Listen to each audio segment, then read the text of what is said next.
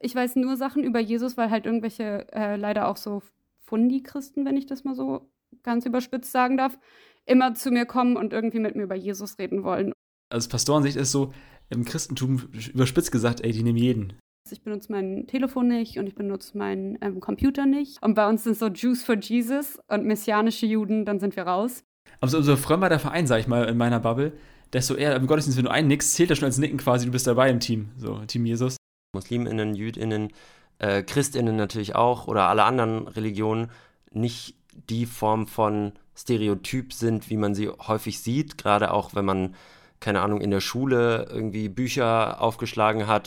Da hört sich jetzt auch wieder also ein bisschen cheesy an, aber einfach so viel Respekt voreinander haben und so viel irgendwie auch Göttliches in dem anderen sehen, dass wir nicht versuchen, und dass wir aber auch sozusagen dadurch, dass so ein bisschen gehumbelt werden und wissen einfach, nur weil ich das glaube, heißt es das nicht, dass das die absolute Wahrheit ist.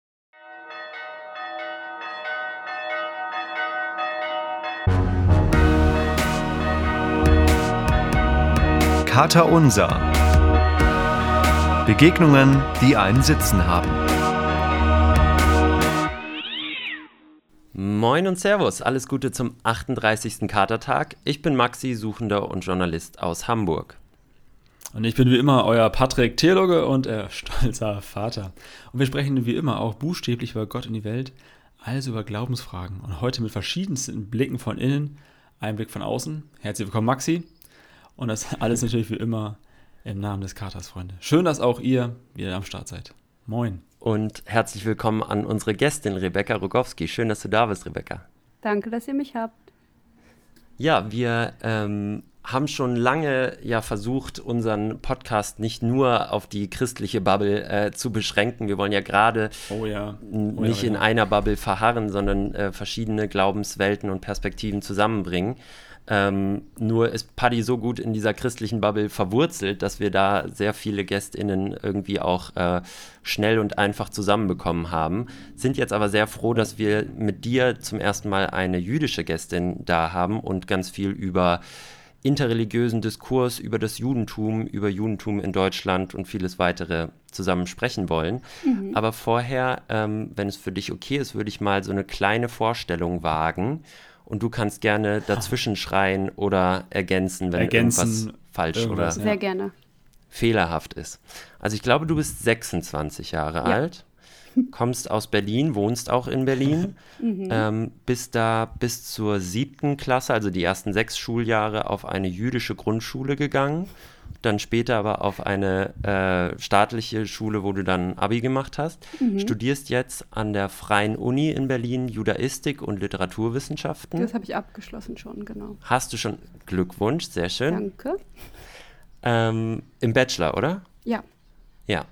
Und genau. bist aber gleichzeitig oder noch während des Studiums und jetzt wahrscheinlich auch noch freiberufliche Referentin für jüdische Themen, gerade im, im Bereich der Jugendbildung und ähm, sehr eben engagiert im interreligiösen Diskurs. Das machst du einmal im jüdisch-muslimischen Think Tank Karov Karib. Ich hoffe, mhm. das habe ich einigermaßen richtig auf, ausgesprochen. Ja. Und äh, du bist auch ähm, beim Podcast 331, drei Frauen, drei Religionen, ein Thema. Da ist, ähm, ist auch ein interreligiöser Podcast, wo du mit einer christlichen und mit einer muslimischen äh, Theologin über ganz verschiedene Themen des Glaubens immer zu dritt auch sp sprecht. Ähm, und das hängt am House of One in Berlin. Was ist das denn eigentlich? Kannst du das noch mal kurz erklären? Ja, sehr gerne. Also das House of One ist ein interreligiöses ähm, Gebets- und Lehrhaus. Mhm. Ähm, und die grobe Idee, also es ist, wurde noch nicht gebaut, aber die Grundsteinlegung war schon und ähm, das ist auf jeden Fall ein Work in Progress sozusagen, mhm. dass es eine Synagoge, eine Moschee und eine Kirche gibt. Und in der Mitte einen Raum der Begegnung, der sowohl für alle nicht-abrahamitischen Religionen ähm, ist, wie auch für einfach das gemeinsame Kennenlernen, aber auch AtheistInnen zum Beispiel oder agnostische äh, Personen. Und auch wenn es dieses House of One noch nicht gibt, gibt also als Bild, als Gebäude sozusagen gibt mhm. es das noch nicht, aber äh, sie haben auch sehr viele Bildungsaufträge und äh, Programme für SchülerInnen zum Beispiel. Und eins unserer Projekte ist halt dort, wo ich Co-Moderatorin bin und in dem Podcast, den du ja schon erwähnt hast. Mhm. Ähm, ja, wir wollen natürlich viel über das sprechen, worüber du studierst und worüber ihr euch in dem Podcast auch viel austauscht, also quasi das Inhaltliche. Wir würden aber auch gern so ein bisschen ähm, persönlich über dich kennenlernen. Und da habe ich äh, ge gehört, glaube ich, in einem Podcast, mhm. dass du eine ganz enge Beziehung zu deinem Opa hattest. Ähm, der, also Opa mütterlicherseits, glaube ich, der ähm, auch Jude war und äh, selber aber, glaube ich, nicht besonders praktizierend oder, oder gläubig, könnte man sagen, ähm, trotzdem aber sehr religiös gebildet und dich dann auch ja irgendwie im Denken und vielleicht sogar im Glauben geprägt hat. Kannst du da ein bisschen über deinen Opa was erzählen? Klar, also ähm, mein Opa wurde in Berlin geboren und musste dann als ähm, dreijähriger Junge mit seinen beiden Eltern vor den Nazis fliehen mhm. ähm, und ist in Tel Aviv aufgewachsen. Ähm, wo sein Vater dann auch sehr schnell verstorben ist aufgrund der äh, Flucht. Mhm. Und dort war er sehr aktiv in der Arbeiterinnenbewegung in Israel, also so im linken Spektrum. Mhm. Äh, du hast ihn auch als Sozialist bezeichnet, ne? Ja, ja, also war schon hundertprozentig, ja. Ähm, genau. Und er hatte aber halt durch, dadurch, dass in der Schule, auch in der staatlichen Schule in Israel, damals auf jeden Fall auch noch zum Beispiel Aramäisch unterrichtet wurde, und einfach auch heutzutage immer noch der Tanach, also das, was Christinnen oft das Alte Testament oder das Zweite Testament nennen, äh, unterrichtet wird. Und auch in Ansätzen ab und zu der Talmud, also die mündliche Tora. Mhm. Ähm, eine sehr umfangreiche Bildung in dem Bereich. Und er hatte auch so selber so Up und Downs mit seiner Religiosität.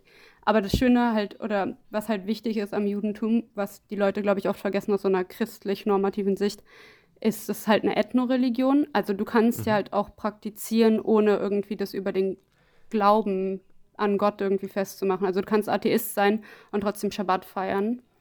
Äh, Wie das da funktioniert, so darüber, genau, darüber reden wir gleich noch äh, genauer. Hast du denn ähm, aber so eine Erinnerung ganz parat, die, die dich mit deinem Opa auch verbindet? Also was, was war das für ein Typ? Was habt ihr gemeinsam erlebt? Ähm, war ein sehr interessanter Typ auf jeden Fall. Also der ist auch sehr viel zum Beispiel rumgereist. In den 60ern ist er ähm, nach dem Militärdienst äh, nach Australien und hat dort gearbeitet. Und dann mhm. ähm, gab es ja diese Wiedergutmachungszahlung, ähm, wo ich das Wort schon so schrecklich finde von Deutschland, mhm. äh, wo seine Mutter sich geweigert hat, nach Deutschland zurückzukehren. Ähm, aber es einfacher war, das vor Ort zu klären, diese ganze Bürokratie. Und dann ist er halt äh, nach Berlin gekommen, weil Deutsch seine Muttersprache trotzdem war auch, also in Israel. Ähm, und ist dann halt hier geblieben. Ich auf jeden Fall, also ich könnte tausende Sachen über ihn erzählen. Was ich auf jeden Fall immer geschätzt habe, ist halt so, meine Mutter ist alleinerziehend gewesen. Mhm. Oder immer noch auch. Also ich habe auch noch einen kleinen Bruder. Ähm, und deswegen haben mein Opa und ich halt immer extrem viel Zeit zusammen verbracht und er hat mich immer so auf Augenhöhe betrachtet und nie irgendwie mhm. so als Kind. Äh, was dann halt auch manchmal so ein bisschen suspekt, glaube ich, für andere Leute war. Aber ich war halt immer so mitten, mittendrin und mitten dabei und ähm, ich wurde immer dazu angehalten, selber zu denken und nachzufragen und ich konnte so frech sein, wie ich wollte. Äh, und das schätze ich, habe ich auf jeden Fall geschätzt an ihm. Hast du dir das beibehalten? Ja, auf jeden Fall, ich glaube schon.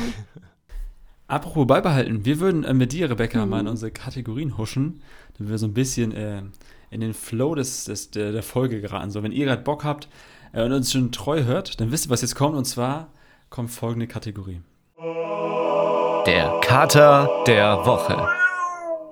Der Kater der Woche ist so die Kategorie, wo wir einfach mal gucken, was ist so hängen geblieben aus den letzten Tagen oder Wochen bei dir, Rebecca, weil du ja äh, heute einfach Gästin bist. Was ist so da, was ist so wie ein, wie ein amtlicher Kater halt, der ein paar Tage nach nachkatert. Äh, wenn ihr zum ersten Mal reinhört, könnt ihr mitdenken, was euch gerade so beschäftigt. Ansonsten würde ich Maxi erstmal fragen. Maxi, was ist bei dir gerade so am Start gewesen letzten Tage. Was hängt nach, Bruder? Ja, apropos, äh, wo du es gerade ansprichst, ansprichst ähm, was euch ähm, bewegt und was euer Kater der Woche ist. Äh, wir möchten nämlich jetzt auf Instagram auch den Community Kater der Woche einführen, eine neue Kategorie äh, oh. bei unserem Instagram-Channel. Ja, Deswegen, wenn ihr einen amtlichen Kater habt, wenn ihr vielleicht gute Gespräche hattet, irgendwelche Themen, über die ihr viel nachdenkt oder Begegnungen, ähm, die euch nachhängen, dann schickt die uns gerne über Instagram und wir teilen die dann auch. Wir suchen dann immer aus und machen äh, vielleicht einen oder mehrere Community-Kater der Woche. Also schickt uns da gerne eure Vorschläge, da freuen wir uns sehr. Was meinen Kater der Woche anbetrifft, ähm, ich war die letzte Woche viel mit Arbeit beschäftigt. Ähm, ich habe ja quasi einen neuen Job oder bin in einer neuen Redaktion und durfte da jetzt aber echt viel äh, mitarbeiten und coole Projekte machen. Und das war irgendwie ähm, viel zu tun, auch viel zu organisieren, aber am Ende hat alles sehr, sehr gut geklappt und wir hatten auch ganz gutes Feedback. Also das war irgendwie schön zu sehen, dass so ein, so ein großer Berg Arbeit in einem guten Team und mit ähm, ja, viel Zeit, die man die, sich dafür nimmt und viel Gedanken, die man da rein investiert, dann am Ende auch zu einem guten Ergebnis kommt. Das hat mich irgendwie gefreut und tut gut und macht ähm, lässt die Motivation auch oben, trotz, trotz der Arbeit, trotz des Stresses. Rebecca, hast du vielleicht schon einen Kater der Woche oder ja, also magst du noch eine? Erstmal herzlichen Glückwunsch zu deinem neuen Job. Ja, vielen Dank. Ähm, und ich, mein, mein Kater der Woche wäre dann sozusagen auch mein neuer Job, mhm. weil ich jetzt seit Freitag äh, Senior Educator bin bei einer jüdischen Institution, die heißt Hillel Deutschland und das ist so eine pluralistische jüdische Organisation für junge Jüdinnen und Juden. Cool, ähm, Glückwunsch. Genau, und das ist, glaube ich, so. Und da bist Karte du schon Senior? Bist du direkt als Senior eingestiegen? Ich bin direkt als Senior eingestiegen, was ähm, wow. Eigentlich 26. auch nur, nur der Name ist und nichts irgendwie auszusagen hat. Klingt, klingt aber mega. Klingt mega. mega. Und ähm, dementsprechend wirst du bezahlt und das ist dann halt wichtig. Sehr gut.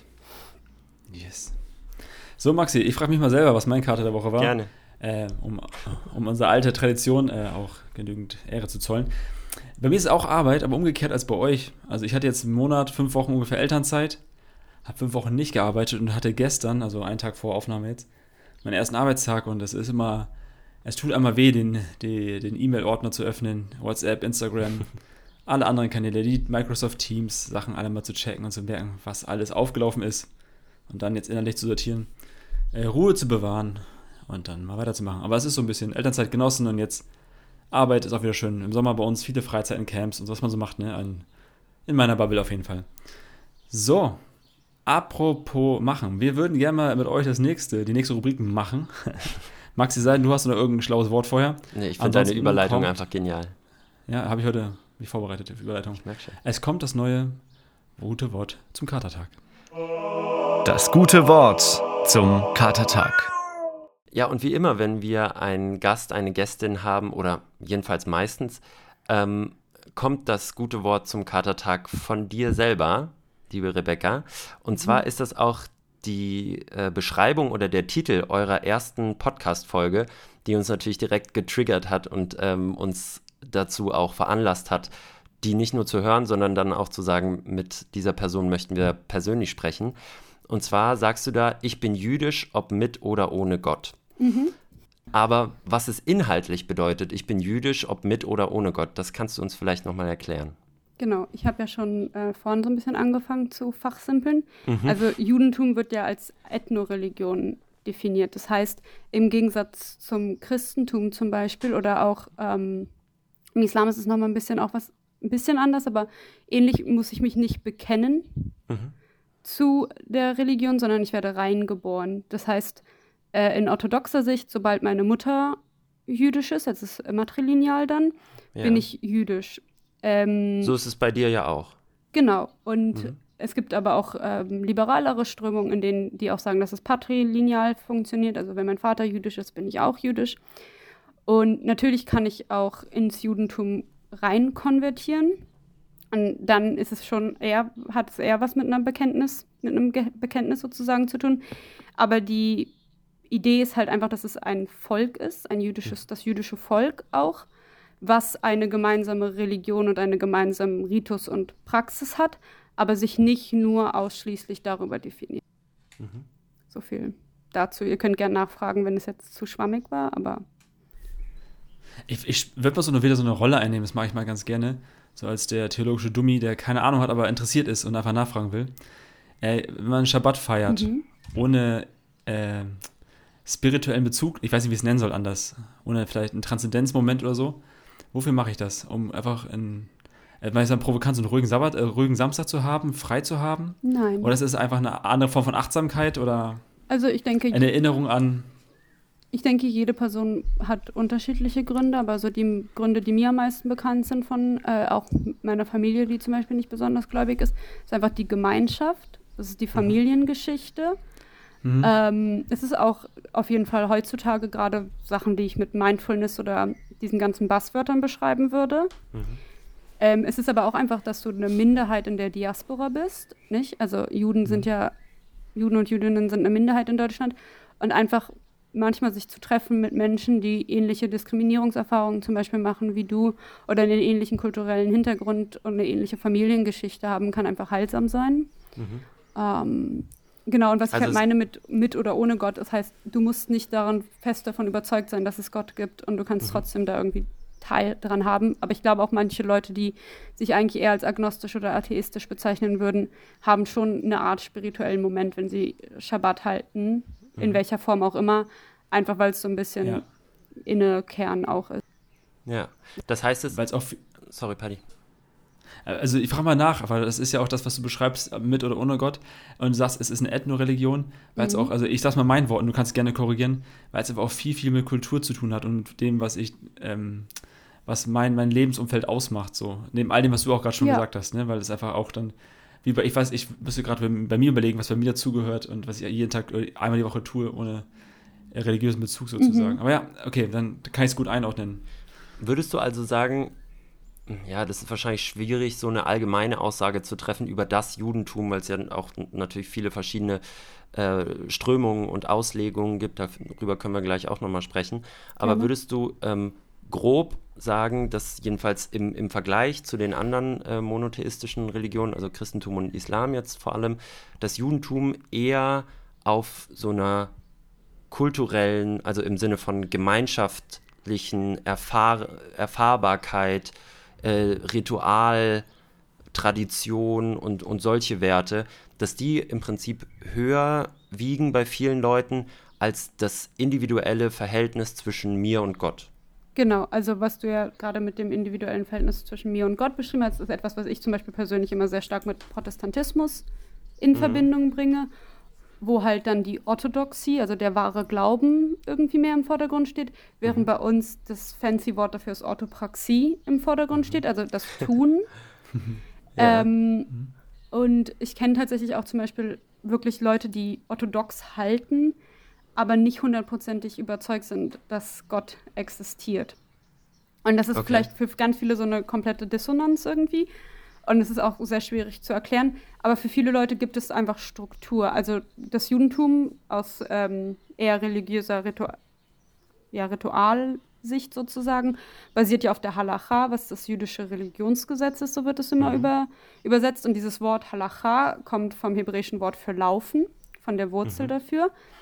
Mm, und es beschreibt halt sozusagen deinen Lebensweg oder dass halt, dass dein Leben so ein bisschen strukturiert wird davon. Ah, ja. Und ich glaube, viele Leute gibt das einfach sehr viel Halt. Und deswegen, und dann würde ich halt sagen, dass halt genau der Unterschied ist, dass es wirklich auf dieser Autopraxie mehr liegt. Mhm. Mhm. Okay. Wir, wir haben jetzt schon zwei, dreimal über Schabbat gesprochen. Ähm, ja. Kannst du nochmal für uns äh, vielleicht weniger bewanderten Menschen einmal erklären, was der Schabbat genau ist und was man da tut und vor allem, was man nicht tut. Ja, also ich kann es äh, versuchen. Ich werde dem jetzt nicht hundertprozentig gerecht werden, auf ja. jeden Fall, aber so im Groben.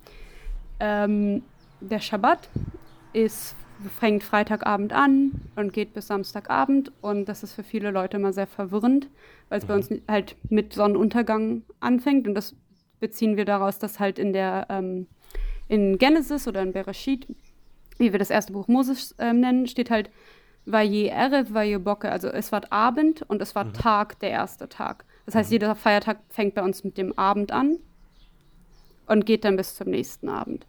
Ähm, und es ist ja so, dass in der Schöpfungsgeschichte, äh, in, ich muss mal sagen, den Schöpfungsgeschichten, weil es gibt ja eigentlich zwei, aber mhm. da äh, kommen wir jetzt von einem zum ja. anderen. Das ist ein bisschen zu viel, aber wird ja beschrieben, wie die Welt kreiert wird von Gott. Mhm. Und ähm, ich will mich jetzt gar nicht so daran aufhalten, ob das jetzt wirklich ein Tag in der Schöpfungsgeschichte, 24 Stunden, wie von, also wie wir das sozusagen in unserem heutigen Verständnis zählen würden, ist. Aber dann gibt es halt ja auch diese, diesen Moment, in dem Gott selber ruht. Und diese Gottesruhe versuchen wir halt nachzuempfinden, indem wir gewisse Dinge nicht tun. Mhm. Also zum Beispiel, es kommt auf deinen Grad der Observanz an, was ich halt mache. Ich benutze mein Telefon nicht und ich benutze meinen ähm, Computer nicht. Mhm. Ähm, ich benutze meistens schon Lichtschalter zum Beispiel. Viele klassisch orthodoxe Menschen würden auch keine Elektrizität benutzen. Mhm. Das kommt davon, es gibt eine Kategorie, die heißt Malachot. Das sind Sachen, die du an Schabbat nicht tun sollst. Und eine davon ist Feuer machen. Mhm. Und dann wurde das halt sozusagen die Elektrizität, auch wenn es natürlich physisch, also ja, von der Physik Kein her Feuer oder ist, wie auch immer, genau, stimmt nicht ganz, aber darauf übertragen. Und dann ja. gibt es halt ganz bestimmte Sachen, die du halt nicht tust und du versuchst halt zu ruhen. Ähm, und gleichzeitig gibt es halt auch diese Idee, dass es ähm, etwas mit dem Exodus zu tun hat, also den Auszug mhm. aus Ägypten, aus der Sklaverei, weil wir halt Sklaven waren. Und jetzt haben wir sozusagen, weil wir befreit wurden oder uns selber befreit haben, haben wir sozusagen den Luxus, einen Tag uns zu nehmen, um von der Arbeit zu ruhen. Das ist auch mhm. noch so ein Hintergedanke. Wenn wir gerade schon ein bisschen bei, bei Spiritualität waren mhm. und bei äh, Ritualen oder bei Feiertagen, ich weiß nicht, wie man es nennen soll, oder Ruhetagen, äh, wir haben uns gefragt im Vorfeld, äh, ähm, wenn du an deine eigene Religiosität oder Frömmigkeit denkst, wenn man es mal so nennen möchte, mhm. Äh, wie nah fühlst du dich Gott? Ist das für dich eine Form? Ist es das ist für dich, ähm, du studierst ja auch Judaistik, das ist ja vielleicht auch ein historischer Zugang. Hast du eine Art von eigener Spiritualität oder ist das gar nicht so Schwerpunkt bei dir? Ich würde sagen, primär ist nicht, was in meinem im Fokus steht. Aber ähm, was ich sehr schätze am Judentum und warum ich auch einfach wirklich überzeugt jüdisch bin, ist, dass eine Form von Spiritualität das Lernen ist tatsächlich. Mhm. Also das ist auch ja? Ach, ein Gebot ja. und halt die Texte zu studieren. Und tatsächlich äh, finde ich etwas Göttliches sozusagen im Textstudium. Und ich mhm. ähm, schätze das unglaublich sehr und das gibt mir unglaublich viel Kraft auch. Und gleichzeitig ist es halt auch so, dass war jetzt zum Beispiel ein Jahr lang in Jerusalem und habe dann etwas ähm, studiert, das heißt Yeshiva. Das ist so eine Talmud-Tora-Schule, würde ich das jetzt mal so grob übersetzen. Und da gibt es dieses Prinzip, dass du im Tandem lernst nur. Also du sollst nicht ja. allein lernen, sondern du lernst mit jemand anderen ja. und immer in der Debatte und in der Diskussion. Mhm. Und ich finde, oft sehe ich sozusagen, das hört sich ein bisschen kitschig an, ähm, aber finde ich das Göttliche sozusagen in der Interaktion mit anderen Menschen und sehe mhm. das Göttliche mhm. so zum Beispiel in einer anderen Person. Mhm. Ich weiß nicht, ob das so halbwegs Le eure Frage beantwortet hat. Ja, voll. Ich, ich doch, kann doch. das total nachvollziehen. Ähm, in dem Sinne heißt ja dann auch Lernen, interagieren mit anderen Leuten. Ne? Ja. Also das ist dann ja Schriftauslegung. Also du, du hast diesen Text als Grundlage, aber du lernst ihn ja nicht nur in Anführungszeichen stumpf auswendig, mhm. sondern du beschäftigst dich damit. Du, du äh, kommst in Interaktion mit anderen Leuten und in Diskussion. Und ähm, ich glaube, da geht es dann wieder um dieses Element von Gemeinschaft, was da ja auch drin steht und ähm, verschiedene Menschen, die zusammenkommen und sich gemeinsam Gedanken machen.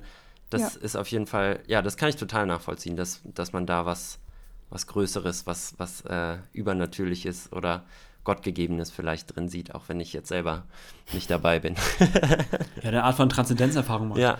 Ich finde, dass für mich war es im Theologiestudium eine, auch eine, einfach eine befreiende Erfahrung zu merken, dass ich auch Gott durch mein Denken begegnen durch mein Denken begegnen kann. Das wäre vielleicht mein Wording für das, was du für, für gesagt hast. Mhm. Also in, im, miteinander arbeiten, aber auch in dem ähm, etwas verstehen, in so in Klickmomenten, wenn es heißt, du sollst mhm. den Herrn, deinen Gott vom ganzen Herzen, vom ganzen, ne, und so weiter, und mit dem ganzen Verstand lieben. So.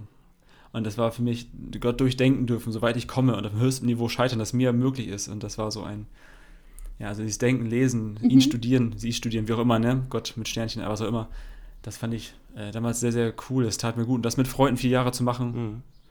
das war irgendwie ein Privileg, ja. Wie, wie handhabst du das eigentlich für dich selber, Rebecca? Also betest du zum Beispiel auch für dich, beziehungsweise also machst du auch so religiöse Praktiken oder Praxen, die wirklich ah, Frage, ja. quasi nur dich und Gott betreffen? Ja, durchaus. Also ich sage zum Beispiel das Schma, mhm. ähm, also das Glaubensbekenntnis im Judentum sozusagen, wo du sagst halt, hör Israel, Gott ist einer, äh, Gott ist ganz Der, sozusagen. Mhm. Äh, und dann gibt es noch drei andere Passagen. ähm, das sage ich auf jeden Fall und das tue ich für mich. Aber selbst halt beten bei uns ist ja eigentlich, Also ich mache es auch morgens tatsächlich, wenn ich aufstehe und sowas. Und auch wenn ich schlafen gehe, und das ist ja dann wirklich nur allein, aber normalerweise beten ja auch im Kontext von zehn erwachsenen jüdischen Menschen statt. Also mhm. selbst da habe ich wieder so einen Gemeinschaftssinn. Ähm, aber ich zünde auch zum Beispiel manchmal alleine meine Schabbatkerzen an und habe jetzt niemanden zu Besuch oder gehe nirgendwo mhm. hin. Und ah, ja. also es gibt schon auch Momente, so, die ich nur für mich mache oder für mich und Gott. Mhm. Ah, Finde ich spannend, weil du hast ja vorhin auch erzählt, dass du so eine, wenn ich es richtig gerade gehört habe, so eine Art Frömmigkeit eher mit Protestantismus verbindest, so eine eigene, ich sag mal, so eine Herzensbeziehung zu Gott, so würde ich es vielleicht sagen, oder eine Beziehung zu Jesus. Ich weiß nicht, was Maike bei euch im Podcast auch erzählt. Mhm.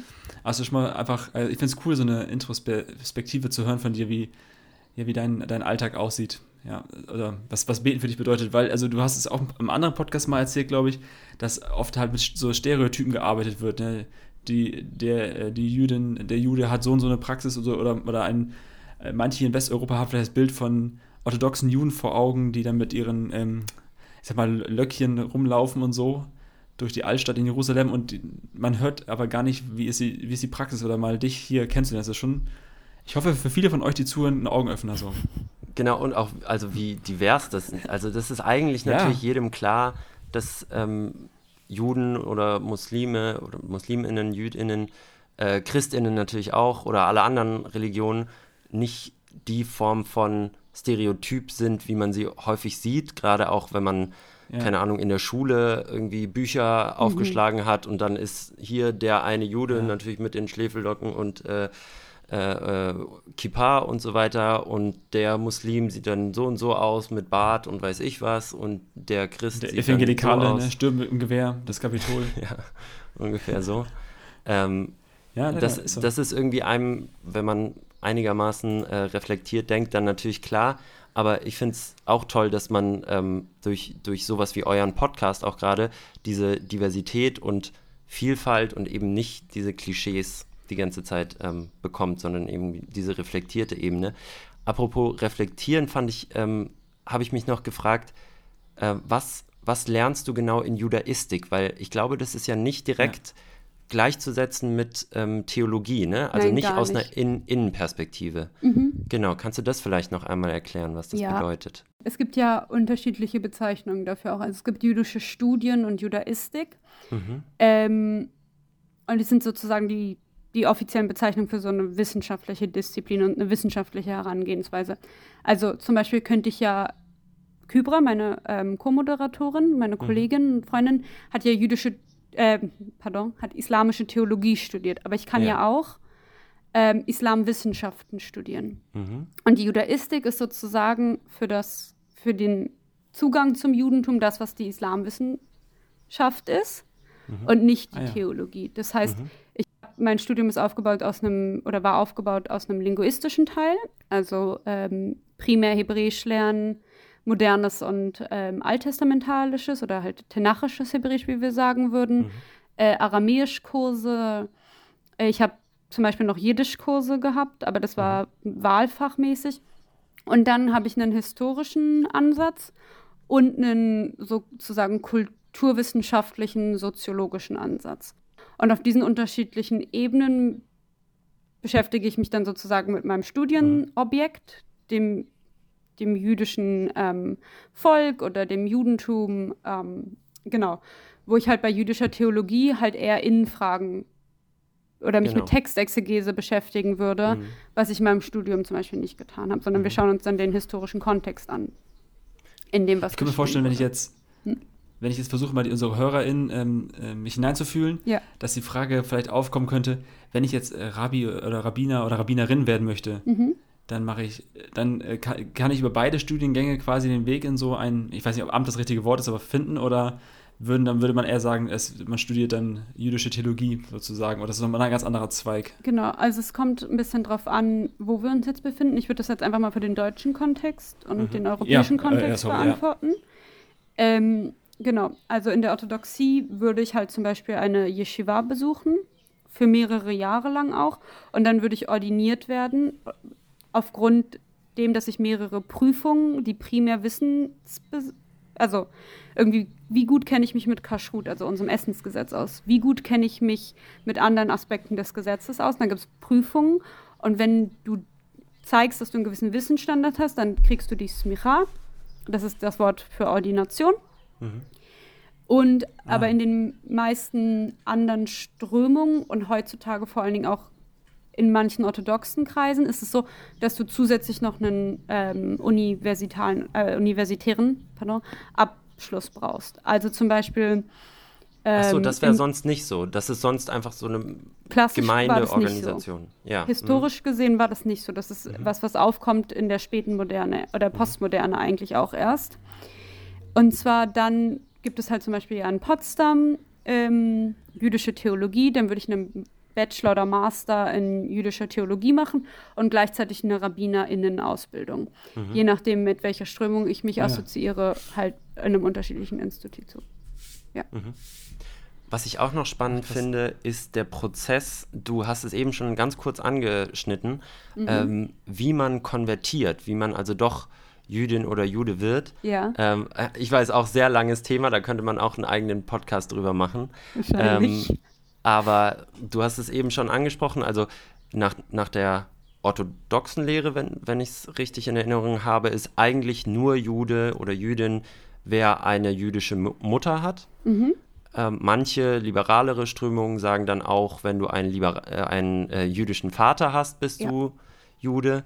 Ähm, jetzt gibt es natürlich auch Leute, die weder noch haben und trotzdem Mhm. zum Judentum konvertieren möchten.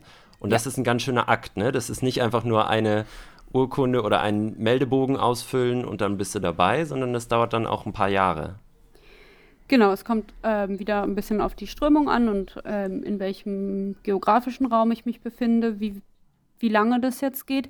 Aber man spricht auf Hebräisch vom Giur. Ähm, Das ist halt die, die Konversion.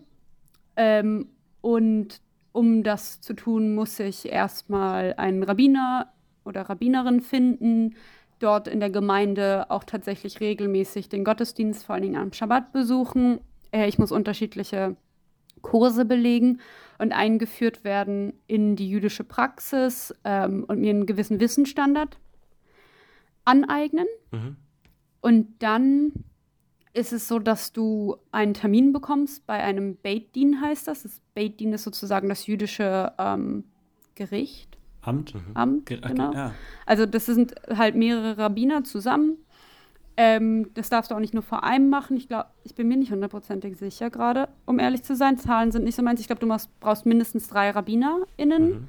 um einen kompletten Beit-Din dafür zu haben. Und die machen dann eine richtige Prüfung mit dir. Mhm. Krass. Also zum Beispiel, ähm, was ich so kenne als Standard, ist, dass du das Schma, dieses Bekenntnis, wovon ich vorhin auch schon Ja. geredet habe, auswendig Ja. sagen musst oder erklären Ja. musst, äh, was Kashrut ist, wie du Kashrut hältst. Ähm, Es kann auch sein, dass dir richtig komische, halachische, spezifische Fragen gestellt werden. Aha. Und erst dann, wenn sie sagen, du bist auf dem Wissensstandard, Mhm. dann erlauben sie dir sozusagen ähm, zum Judentum zu konvertieren.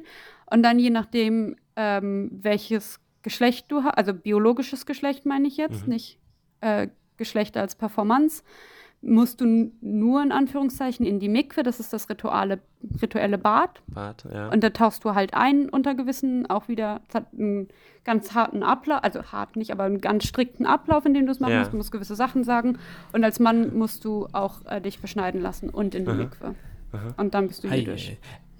Ey. Wenn ich das so höre, ne? Mhm. Also ich aus, das, ich finde das sehr, sehr interessant und sehr spannend, weil für mich, also äh, aus, aus Pastorensicht kommt da sofort, also es klingt erstmal sehr, also mal flapsig gesagt, nach einem sehr exklusiven, coolen Club, wo ich schwer reinkomme. Wenn ich drin bin, ist geil. Aber ich dachte gerade, aus, also äh, aus Pastorensicht ist so, im Christentum überspitzt gesagt, ey, die nehmen jeden. Sofort. Ey, musst du wir mussten nicken. nicht mal das Glaubensbekenntnis auswendig lernen, als wir konfirmiert wurden. Nein, überhaupt nichts. Du kriegst sogar Geld dafür. Ja, wir, aber wir haben Kohle aber, gekriegt also, dafür. Umso, umso frömmer der Verein, sag ich mal, in meiner Bubble, desto eher im Gottesdienst, wenn du einen nix, zählt das schon als Nicken quasi, du bist dabei im Team, so, Team Jesus. Also ein bisschen, deswegen finde ich es eher so cool zu sagen, es hat einen hohen Wert, also äh, Jude oder Judin zu sein und das ist gar nicht so einfach und das ist, äh, mit, also mit der Prüfung und allem, was dazugehört, das finde ich erstmal, ja, ich überlege, was müsste das, würde das für meinen Kontext bedeuten, Mhm. wenn wir so arbeiten würden. Wir haben halt Naja, keinen ähm, Missionarsgedanken, ne? Das ist halt Genau. das Ding. Ah, Aber Ja, das heißt nicht das wäre zum nächste Frage Beispiel, gewesen, das ist ja. mir jetzt nochmal ganz, ganz wichtig, weil die Leute verstehen das immer so ein bisschen miss. Also sie denken immer so, Juden sind so ein elitärer Club und die wollen halt niemanden, also die wollen halt irgendwie nicht alle bei sich haben und ich war, also so ganz flapsig jetzt gesagt. Und dann Ja. kommen da ja auch so antisemitische Stereotype draus. Hm. Darum geht's nicht, weil zum Beispiel bei uns auch gesagt wird, im Paradies kannst du auch sein, wenn du nur die, nur in Anführungszeichen, die noahidischen Gebote betriffst, also äh, hältst sozusagen. Und jeder Mensch, der ein guter Mensch ist, kommt ins Paradies. Aber es wird einfach nur so gesehen, dass das jüdische Volk ganz bestimmte Aufgaben noch zusätzlich hat. Äh, wo du halt dann auch komisch beäugt wirst, sozusagen, wenn du die unbedingt machen willst. Weil das nicht unbedingt als, also man spricht ja immer von Auserwähltheit und so, aber es wird jetzt nicht im Sinne davon gesehen, von wegen, wir sind so ein geiler kleiner Club, der hier irgendwie so besonders coole Sachen macht. Ich will dir das auch gar nicht in den Mund legen. Ich will das nur klar machen, weil die Leute immer so Ja, ja. Missverständnis haben. Sondern es wird halt als bestimmt, sozusagen als Bürde gesehen. Als Äh, Aufgabe, die- al- du bist genau, Teil des Teams, Aufgabe. ne? Du musst mitarbeiten. Genau, und deswegen sollst du das auch nur machen, wenn du richtig, richtig informiert bist. Ja. Ja, finde ich spannend, weil die Frage wäre ja gleich gekommen, du hast richtig assoziiert, äh, wie missionarisch ist denn das Judentum in Anführungsstrichen? Gar es gibt nicht. ja, äh, gibt es, aber es gibt schon so universale Perspektiven, Heil für alle und so. Es gibt ist universale schon angelegt. Perspektiven im Sinne von jeder Mensch ist heilig oder jeder Mensch als sozusagen, wenn du ein guter Mensch bist oder wenn du ethisch lebst, hast du ein Anrecht auf zum Beispiel das Paradies oder auf Ja. gewisse Menschenrechte etc. Ähm, aber wir glauben nicht daran, dass du missionieren sollst. Das Einzige, was es gibt, was eventuell damit vergleichbar ist, ist in der Orthodoxie, das heißt Kiruf. Mhm. Das sind sozusagen Bewegungen, die versuchen, äh, Die nicht innerjüdische gläubige- Missionierung genau. sozusagen, ne? genau, nicht gläubige Maxi, Jüdinnen Alter. zur Orthodoxie zu bringen. Aber Mhm. so, das ist das Weiteste, was wir, was wir machen. Ja. Maxi, äh, unterbrich uns bitte, wenn es gerade zu nerdy wird, aber Ja. eine Frage hätte ich noch als Pastor, Gerne. die mich, äh, die mich inter wirklich interessieren würde. Ja. Ich habe Theologie studiert, ich musste Shema Israel auswendig lernen in allen Sprachen, die wir so kennen. Mhm. Da Die du und so, kennst. also es kommen sehr viele alte Gefühle gerade hoch, wenn du davon erzählst. Äh, aber auch schöne Gefühle, weil ich habe das irgendwie gemocht, das Hebräisch lernen und so. Aber die Frage, die äh, mich interessiert, wir haben viel natürlich über Jesus geredet, über Mhm. messianische Perspektiven und wir haben das Alte Testament, die hebräische Bibel, wie wir manchmal versuchen, fair zu sagen, oder das Erste Testament, sucht euch einen Namen aus, ne, als HörerInnen, was euch gerade irgendwie gut äh, passt so. Wir haben vieles davon äh, gelesen, immer in so, also wie so Strahlkraft, reines Neue Testament, alles auf Jesus hingedeutet und so. Und mich hätte interessiert, äh, wie viel hast du denn in deinem Studium oder in deinem Jahr in Israel über quasi über Jesus nachdenken müssen, weil es vorgegeben war durch das Studium oder ist er ein Typ äh, Thema für euch oder ist das so eine Randnotiz, die man einfach wegatmet da? So? Ich sage immer, Jesus ist für mich ein Wanderprediger der zweiten Tempelzeit. äh, Der versucht Ah hat, ja, das schön. Judentum zu missionieren und Paulus ist der Begründer des Christentums. Also was wir zum Beispiel im Ah, Judaistikstudium schön. dann auch tatsächlich gelernt haben, ist halt zwischen ähm, dem Frühchristentum und der Jesusbewegung zu unterscheiden. Mhm. Und dann nach Paulus, ähm, dann habe ich da eher so einen historischen ähm, Blick Ja. drauf. Ich werde halt eher in Deutschland gezwungen, über Jesus nachzudenken. Also zum Beispiel, wenn man mir frohe Weihnachten wünscht und solche Sachen oder irgendwie zu Ostern ich weiß auch nicht, wie alle. viele Leute in Deutschland Weihnachten mit Jesus oder Ostern mit Jesus verbinden. Also ich glaube, das sind auch lang nicht alle. Wahrscheinlich nicht, genau, aber das Aber ist du halt auch so eine, ich Ja. schon auf jeden Fall und das hat Ja, für mich voll. halt überhaupt keine Signifikanz im Sinne gar nicht abwertend oder so, aber ich denke einfach nicht Nee, nee, über, also okay. Ich denke einfach nicht über Jesus nach, weil, was ich zum Beispiel interessant finde, was auch manchmal bei uns im Podcast rauskommt, im Koran, also im Islam auch, wird ja Jesus tatsächlich als Prophet angesehen. Genau. Und das ist er ja Mhm. bei uns zum Beispiel noch nicht mal. Mhm. Ähm, ich weiß nur, ich weiß nur Sachen über Jesus, weil halt irgendwelche äh, leider auch so Fundi-Christen, wenn ich das mal so ganz Ja, überspitzt sagen Alles darf, gut, hau raus. immer ja. zu mir kommen und irgendwie mit mir über Jesus reden wollen. Oder ähm, Mhm. wenn bei mir geklopft Ja. wurde von irgendwelchen komischen ähm, Missionarsgruppen und die dann Mhm. über, mit Jesus Ja. reden wollen. Sorry an Mega, dieser Stelle. mega ja. sympathischer erster Eindruck auch. Da hat man richtig Bock, ne? Ja. Kriegt man ein gutes Aber Bild. sonst hört sich nach einem coolen Typen an, so eigentlich. Von dem, was ich weiß. So, das ist so meine Einstellung.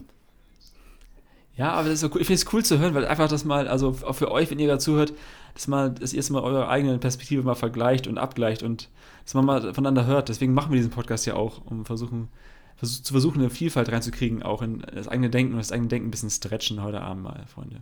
Heute Abend, wann auch immer ihr es hört. So, Maxi, du bist dran. Ja, Rebecca, du hast gerade schon angesprochen, in Deutschland ähm, wirst du im Alltag natürlich häufig mit, oder ab und zu wahrscheinlich mit ähm, christlichen Traditionen eher ähm, konfrontiert und in Verbindung gebracht, einfach mhm. weil, weil die Strukturen hier noch so ähm, normativ auf, aufs Christentum geprägt sind, in einigen Bereichen, in anderen geht es natürlich auch deutlich zurück.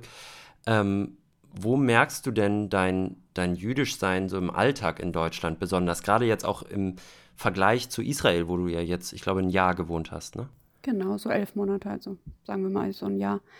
Ähm, da ist halt, da gehörst du dann auf einmal halt der Mehrheitsgesellschaft an, was ich halt hier nicht habe. Also ich bin ja in Deutschland bin ich mehr, also Minorität, bin ich Minderheitengruppe. Mhm. Mhm. Ähm, ich werde nicht dazugezählt auch ganz oft. Und gleichzeitig. Bei was zum Beispiel? Also, naja, es ist halt immer so, wie ist das denn bei euch? Ah, ja. Und dann, ja, also bei uns Deutschen, mhm. und ich habe ja trotzdem einen deutschen Pass und das Krasse ist ja zum Beispiel, dass meine Familie mütterlicherseits schon über, über mehrere, vier, fünf Generationen in deutschsprachigen Gebieten lebt und Deutsch mhm. auch spricht.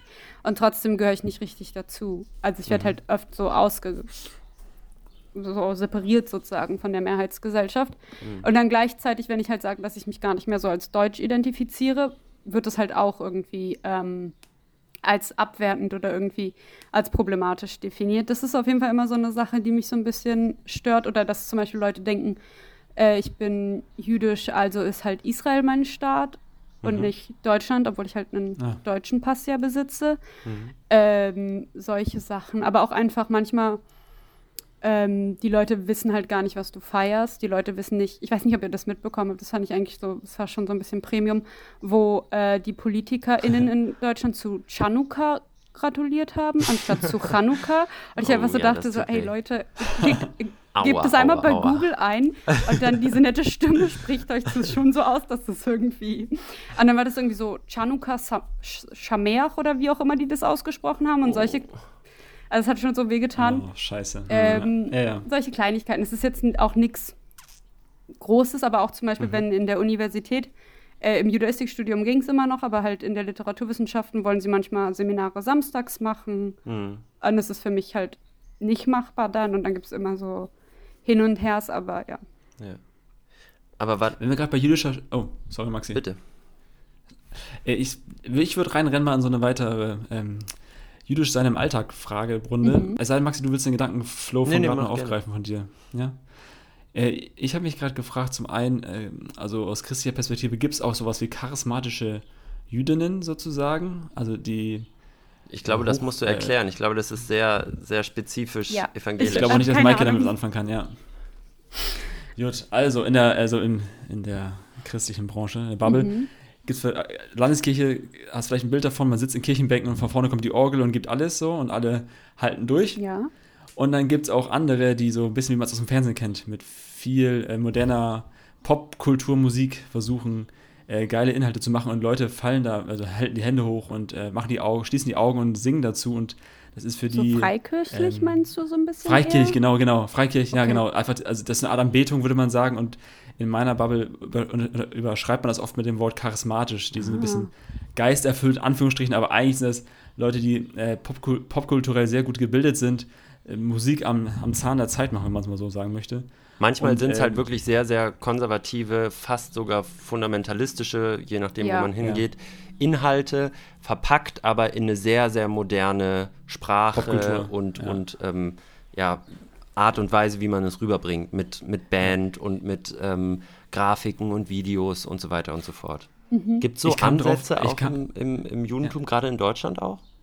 Also vielleicht, woher die Frage kommt, ich habe bei Instagram, ich weiß gar nicht warum, ich glaube, weil ich dir gefolgt bin und anderen und so, ja. äh, wurde mir der Jewish Song Contest oder so vorgeschlagen als, als Freund bei Instagram. Das heißt immer so Eurovision Song Contest mit jüdischer Musik und es war auch also Popkultur, da war ich völlig über, überfordert auf einmal. Was kommt, also, also okay. habe ich nie drüber nachgedacht. Fand ich irgendwie eine coole, coole, Mo coole Move so, mal sowas vorgeschlagen zu bekommen. Ja. Okay, die Eurovision ähm, ja, sowas, ist eher genau. so, genau, das ist so ein kulturelles Phänomen bei uns einfach. Ah, ja. Das ist, kommt eher aus so der Jugendbewegung. Es hat auch meistens gar nicht so viel mit Religion am Hut im klassischen Sinne. Also das mhm. ist jetzt nicht so ein pietistisches Erweckungserlebnismoment, sondern das sind einfach so Jugendorganisationen. Ach, also es gibt so auch so jüdische Jugendorganisationen halt in mehreren größeren Städten. Und die Kinder und Jugendliche stellen einfach ein Bühnenprogramm mhm. ähm, auf die Beine und ahmen dann sozusagen die ähm, Eurovision nach und haben dann einen Wettbewerb ja. und die gewinnen dann halt. Also das hat damit gar nichts zu tun. Wir haben so eine okay. pietistische Strömung halt, ähm, also was ich jetzt mal so bezeichnen würde, das, den Chassidismus. Ja, nennen wir auch so. Genau.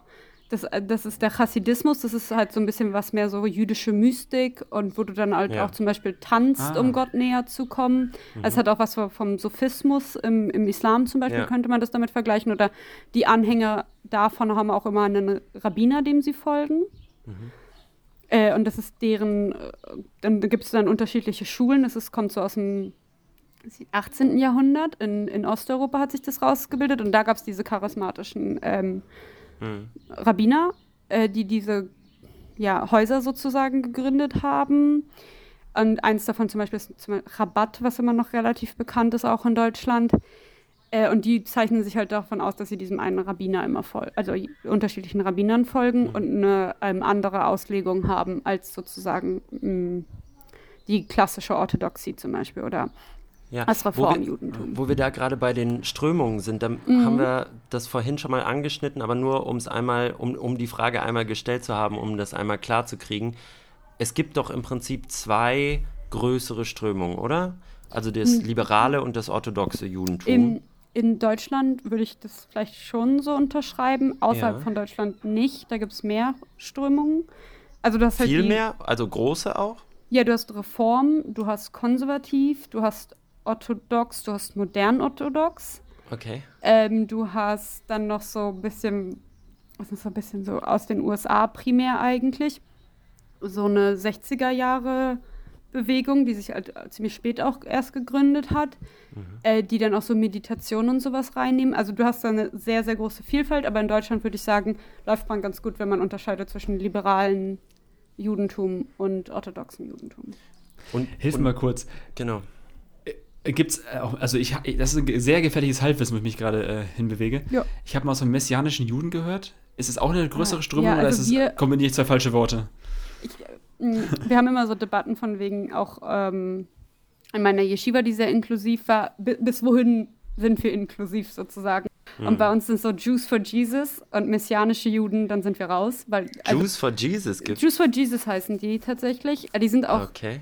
Ich will niemandem auf die Füße treten, aber aus jüdischer Sicht sind sie ziemlich gefährlich, weil zum Beispiel einer ihrer Ideen ist, dass der Holocaust oder die Shoah eine Bestrafung an den Juden ist, weil sie Jesus nicht als Messias anerkennen. Und das Aber sind sie, Juden, die das sagen? Nein, also ähm, aus ihrer Sicht schon. Aus ihrer Sicht ja, genau, aber gleichzeitig und manche sind tatsächlich auch halachisch, also vom ähm, ja. jüdischen Religionsgesetz äh, jüdisch, aber für jüdische, aus jüdischer Innensicht kommt das Ganze eher also Cultural Appropriation nah.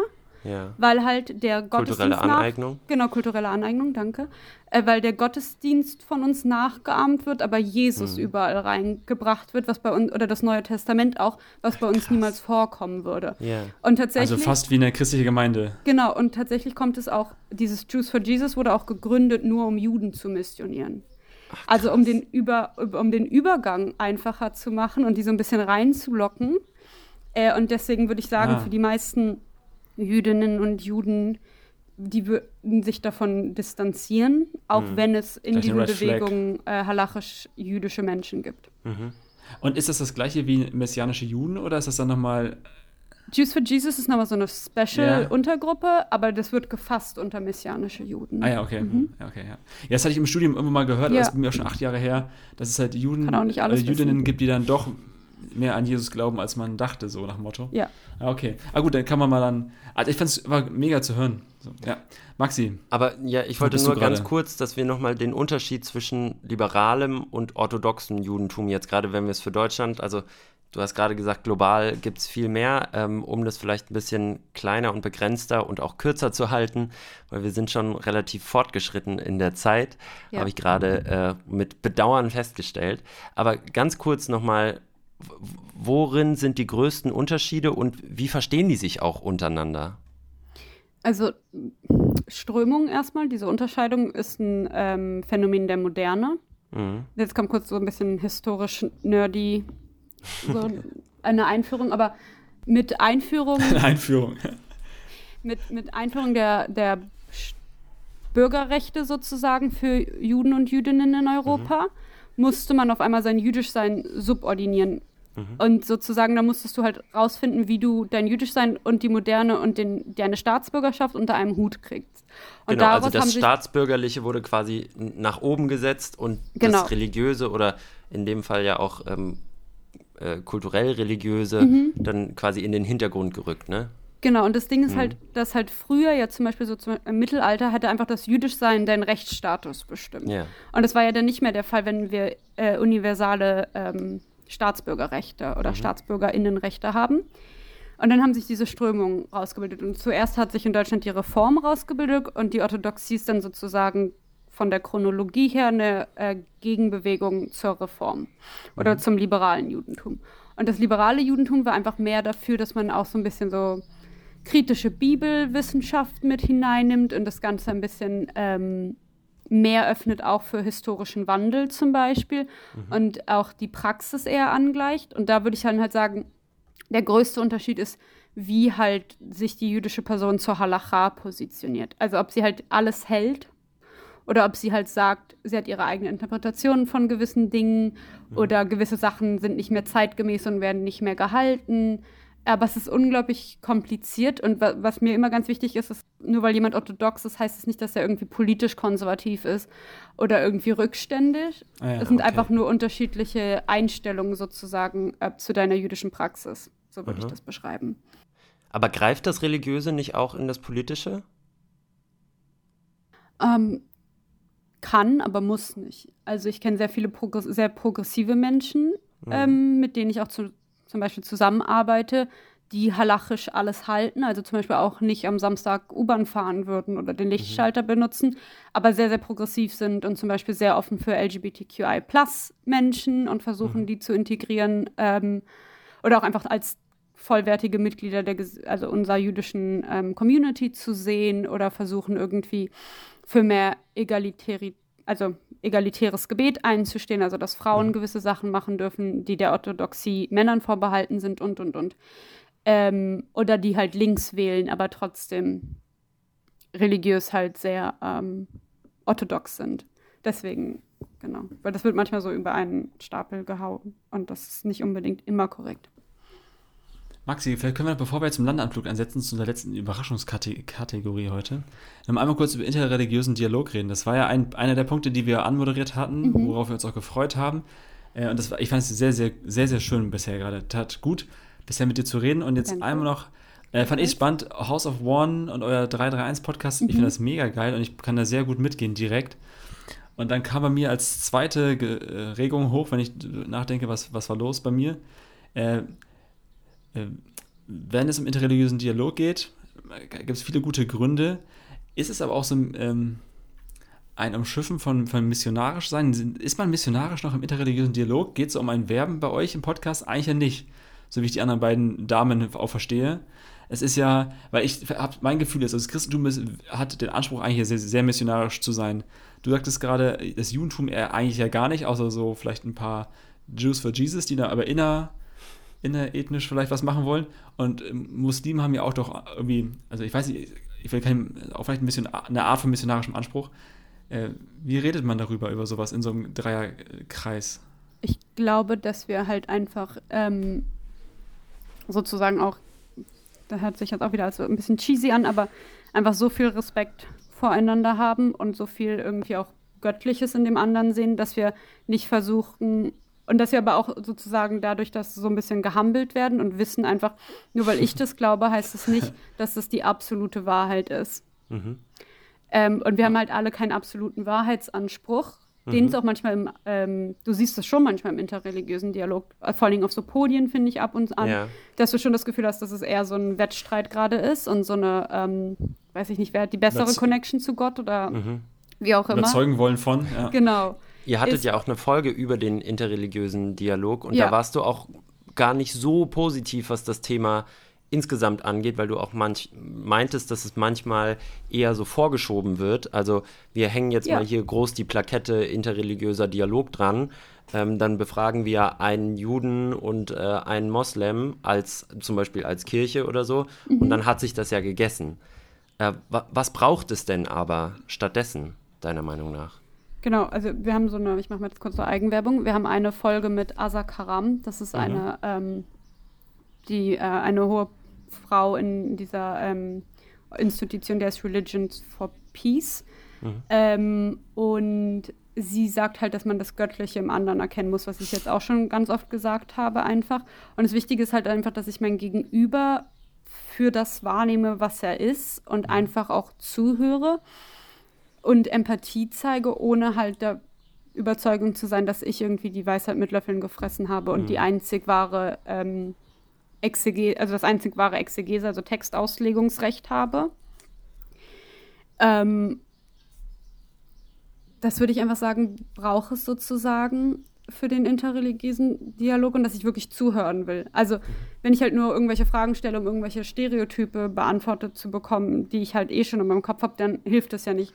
Ah, ja. Und bei uns geht es halt eher darum, dass die Leute irgendwie verstehen, dass es unterschiedliche Sichtweisen gibt und dass es halt nicht einfach den Juden, den Moslem und den Christen gibt, sondern dass es alles ein Spektrum ist und alles irgendwie eine Vielfalt. Ähm, ich komme gerade so ein bisschen ins Palabern, aber ich hoffe, ich habe das so halbwegs beantwortet. Du hast dich bisher nicht wieder, ich, also ich glaube, du hast dich nicht wiederholt. Und ich finde das eine sehr coole, äh, eine sehr coole, angenehme Haltung, wo ich mich gleich wohlfühlen würde in meinem, in einem Diskurs mit euch, da unterwegs zu sein, Danke. zu reden, weil ich nicht das Gefühl habe, ihr wollt mich überzeugen von etwas. Das habe ich bei euren Folgen auch nicht äh, das Gefühl gehabt bisher, dass es so ist. Das freut mich. Aber ich glaube, da gehört schon, schon ein gewisses Bildungsniveau oder manchmal eine gewisse Reife zu, um das auch sagen zu können. Also gerade aus christlicher Perspektive würde ich sagen, gibt es da zu viele Leute, die, die, die davor Angst hätten. Und ich, mhm. äh, wenn ich gerade mich nochmal zum Schluss versuche, nochmal an HörerInnen äh, Rollen reinzuversetzen, dann sind die vielleicht gerade, seid ihr vielleicht gerade schon bei House of One hängen geblieben. Ich vermute, der Name und dieses Projekt hat äh, super viel FürsprecherInnen, aber auch super viel Gegner, schafft schon äh, produziert. Vermute ich mal. Vielleicht mhm. die Frage, falls es den HörerInnen gerade auf, auf der Zunge brennt. Glauben denn alle an den gleichen Gott da, sozusagen? Ist das so eine, also wäre so eine ganz platte Frage, vielleicht die bei Leuten hochkommen, ja, Haus, ist es ein Gott, an dem Muslime, Christen und Juden glauben? Kann das denn sein?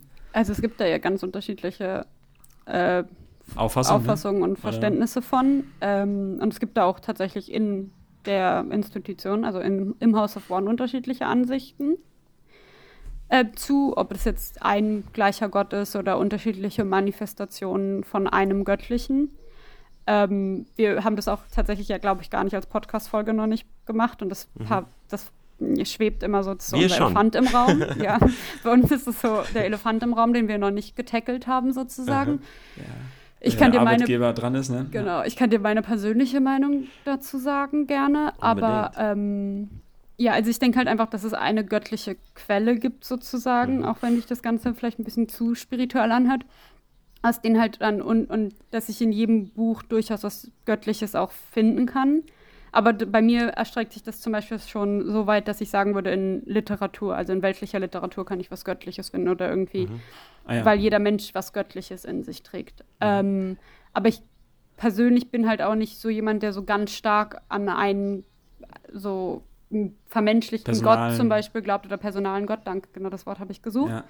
Äh, glaubt und deswegen habe ich da vielleicht jetzt auch nicht so die perfekte, ja. stringente Antwort dazu und das ist so ein bisschen sehr spirituell und ähm, abstrakt, mhm, meine ja. Vorstellung. Ich kann ja gleich die, ich kann ja gleich die Herzkammern klappern hören bei manchen Leuten, die zuhören. Oder auch nicht, vielleicht, also aber es ist ja gut, äh, reibt euch mal daran. Dafür machen wir den Podcast hier, um gemeinsam äh, ein bisschen Glauben zu stretchen, ein bisschen zu denken. Äh, also ich finde es ja, das betont ihr auch in eurem Podcast, gerade in den ersten Folgen auch, dass alle drei Religionen, wenn man es mal so sagen möchte, auf einen, auch, auch auf Abraham zurückzuführen sind. Mhm. Also abrahamitische Religion, sagt ihr. Und das, also wer gerade fragt, was es ist, lest mal, ne? Erste, zweite, dritte Buch. Mose und so, da kann man mal richtig schön was nachforschen. Das Abraham, das kommt, kommt ganz viel raus. So. Das bündelt sich wie so ein Ist ja quasi ein, ein, Stammbaum, der da auch nachgezeichnet wird. Ja. Also da kann man das ganz ja. gut nach, nachvollziehen. Deswegen ja. macht das auch schon Sinn, also sozusagen ein House of One. und dann würden vielleicht manche sagen, ja, aber es gibt noch einen vierten Raum für andere Religionen, die nicht abrahamitisch sind. So, aber es ist ja, ähm, ich habe mich gerade gefragt, was sagst, was sagt man denn, wenn man da hingehen wird eines Tages? Gehe ich zum House of One oder gehe ich heute in meine Moschee, die ist im House of One, oder versucht man dann, äh, was ist das Wording? Was ist, ist das eine, also würden Christen sagen, vielleicht ist, ein, ist meine Kirche da, oder sagt man dann einfach Soweit ich informiert bin, sozusagen, ist es ja nicht, dass es einer Gemeinde gehört. Ne? Also es ist ja nicht deine eine Gemeindekirche, obwohl es natürlich eine christliche Gemeinde gibt, die das, da Trägerin ja. ist und eine jüdische und eine muslimische, mhm. sondern es ist aber auch so gedacht, dass unterschiedliche äh, Glaubensgruppen das buchen können sozusagen oder dort mhm. auch äh, ah. zusammen beten können. Und es geht halt eher darum, diese Idee, dass du halt nicht einfach eingeladen wirst wohin und dann Gast oder Gästin irgendwo bist, mhm. sondern dass man diesen gemeinsamen Raum hat, den man gemeinsam bespielt und dadurch auch gleich mehr auf Augenhöhe ist, so würde ich das beschreiben. Ja. Ach geil. Check's mal ab bei Google. Also einfach mal ja. House of One googeln, dann kriegt ihr die Homepage, dann kriegt ihr viele Infos. Oder hört ihr die Podcasts genau. an. 331 und so weiter. Maxi, willst du mal abrappen hier? Ja, wir, ähm, wir danken dir erstmal sehr, Rebecca, für dieses wahnsinnig interessante und erhellende Gespräch. Ich könnte noch zehn Stunden mit dir weiter äh, diskutieren und von dir lernen. Also ich habe sehr, sehr viel gelernt und ich fand es sehr, sehr interessant. Vielleicht ähm, irgendwann mal auf eine zweite Folge. Ähm, aber jetzt kommen wir mal langsam zum Ende mit unserer schnellen Rausschmeißer-Kategorie Reiner Wein. Reiner Wein.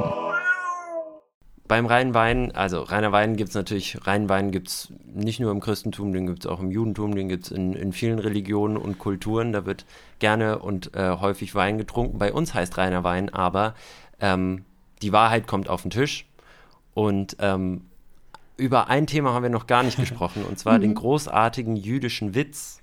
Also natürlich nicht der Witz über Juden, sondern äh, die, die tollen Witze, die sich Juden erzählen und die, die auch ganz viele irgendwie ja, in, in jeder Lebenslage irgendwie einen guten Witz auf Lager haben. Deswegen dachten wir, vielleicht mhm. kannst du uns deinen besten jüdischen Witz erzählen.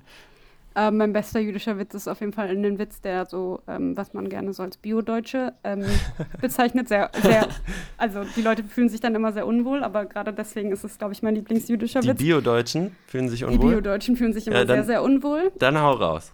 Ähm, die erste zwei. Ja. Sitzen zwei KZ-Überlebende im Himmel und lachen und schauen sich Bilder aus der Show an. Kommt Gott vorbei und fragt, warum lacht ihr? Und er sagt, und sie sagen ihm oder ihr, naja, du hättest dabei sein müssen. Mm. Ja, stimmt, den kenne ich. Oh, der ist hart, ja. Der Shoah, für alle, die es nicht wissen, ist das Totenreich, richtig? Nein, die Shoah ist einfach die Bezeichnung für Holocaust. Also für den Massenmord Sorry. an den europäischen, alles gut, an den Massenmord an den europäischen Juden. Aber das Wort Shoah sagt halt e explizit Ach, für äh, Jüdinnen sorry, ja. und Juden. Im Gegensatz zum Richtig Holocaust, Hänger. wo auch Sinti mhm. und Roma ja. mhm. sozusagen mitgedacht werden, ja. Sorry, ein Hänger gerade, zu spät. Gut. Geil, gefällt mir. Freunde, vielen Dank fürs Zuhören und Mitdenken. Wenn ihr euch das interessiert, wenn ihr weiter dranbleiben wollt und einfach mal auch, ich mal jüdische Influencerinnen und so kennen wollt, dann müsst ihr mal, erstmal mal drauf kommen. So. Folgt mal Rebecca. Rebecca Dora bei Instagram. Hört euch den Podcast an 331.